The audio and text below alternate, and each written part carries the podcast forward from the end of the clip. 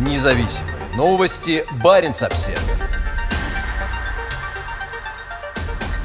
Норвежская нефтегазовая ассоциация указала российским членам на дверь. Через 10 лет после разграничения России и Норвегии морских пространств в Арктике и последовавших за этим соглашения об энергетическом партнерстве, членство Роснефти и Лукойла в Норвежской нефтегазовой ассоциации приостановлено. В связи с ситуацией в Украине правление Норвежской нефтегазовой ассоциации приняло решение приостановить членство российских компаний Lukoil Overseas North Shelf и RN Nordic Oil AS, говорится в заявлении. Решение принято после российского вторжения на территорию соседней соседней страны и совершения там тяжких военных преступлений. RN Nordic – дочерняя компания Роснефти, госкомпании, контролируемой близким другом и соратником Путина Игорем Сечиным. Партнерские отношения с российскими компаниями сейчас прекращаются во всех отраслях промышленности. 27 февраля о выходе из состава акционеров Роснефти объявила британская энергетическая компания BP, которой принадлежит почти 20% акций. Кроме того, генеральный директор BP Бернард Луни покинул совет директоров Роснефти. Как сообщает компания, из состава совета директоров Роснефти уходит и выдвинутый BP Боб Дадли, бывший исполнительный директор BP Group.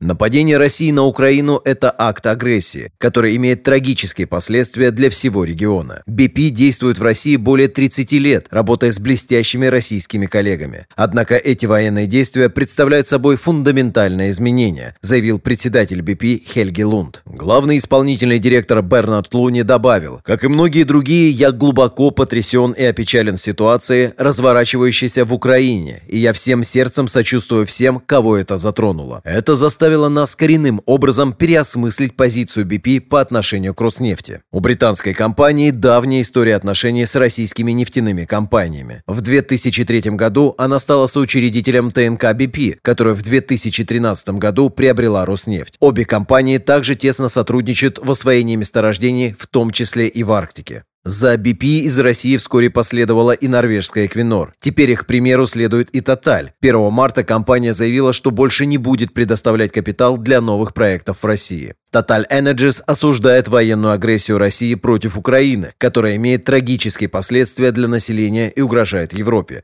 говорится в заявлении компании. Total плотно работает с Новотеком. Французская и российская компании вместе реализовали Ямал-СПГ, крупнейший проект по производству жиженного природного газа в Арктике. Тоталь также входит в число акционеров нового проекта Арктик СПГ-2 на Гаданском полуострове, который должен быть запущен в 2023 году. При этом Тоталь не заявила о планах продажи 16% доли в Новотеке. Арктика была ключевым регионом деятельности совместных предприятий, созданных российскими и западными нефтяными компаниями. Эквинор и Роснефть договорились о партнерстве партнерстве в 2012 году для изучения значительных запасов на шельфе и суше Российской Арктики. В соглашение вошла доля Роснефти в лицензионных участках в норвежском секторе Баренцева моря. В 2013 году на одном из заполярных участков была пробурена скважина, но она оказалась сухой. Независимые новости. Баренц-Обседный.